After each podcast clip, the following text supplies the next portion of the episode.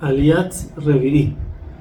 Moshe les cuenta ahorita en esta aliá cómo subió de vuelta la tercera vez a la montaña. Dijimos que el 29 de Abel sube de vuelta a la montaña por última vez para pedir que el, que regrese con la alegría que estaba antes del pueblo y no se quede con su furia.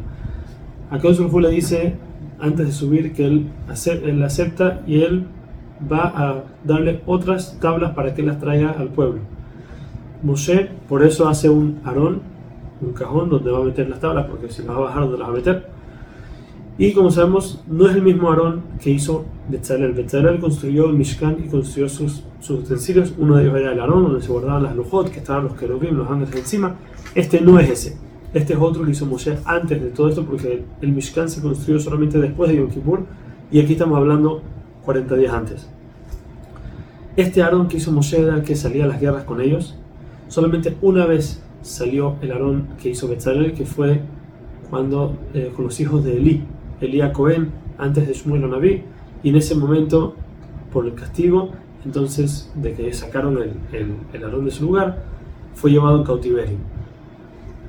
Después la Torah nos dice cómo de ahí fueron a Benella a Acán y ahí murió Aarón Rashi de una vez salta y dice pero que todo que tiene que ver el hecho de que fueron a Acán con lo que acaban de, de hablar de, de, las tablas y de que subió a la montaña y segundo Aarón no murió ahí murió en Orar por eso dice Rashi, ¿qué fue lo que pasó? Ya lo habíamos visto en las pedazos anteriores.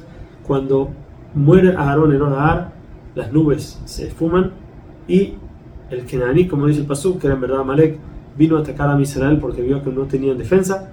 El pueblo se asustó y se fue para atrás ocho campamentos hasta que los Levim tuvieron que ir a pelear contra ellos hasta regresarlos.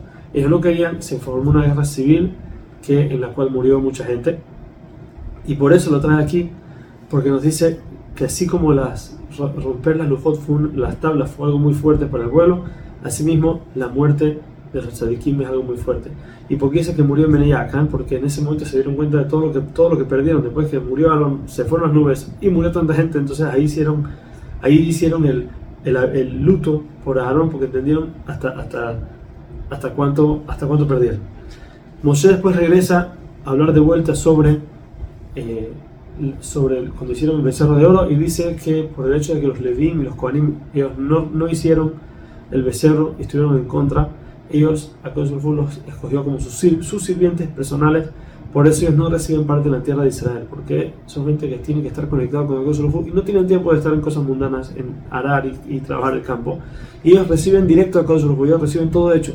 La gente cosecha, tiene que darle terumá, tiene que darle macer, tiene que darle los regalos, los 24 regalos que hay que dar a los Kohanim.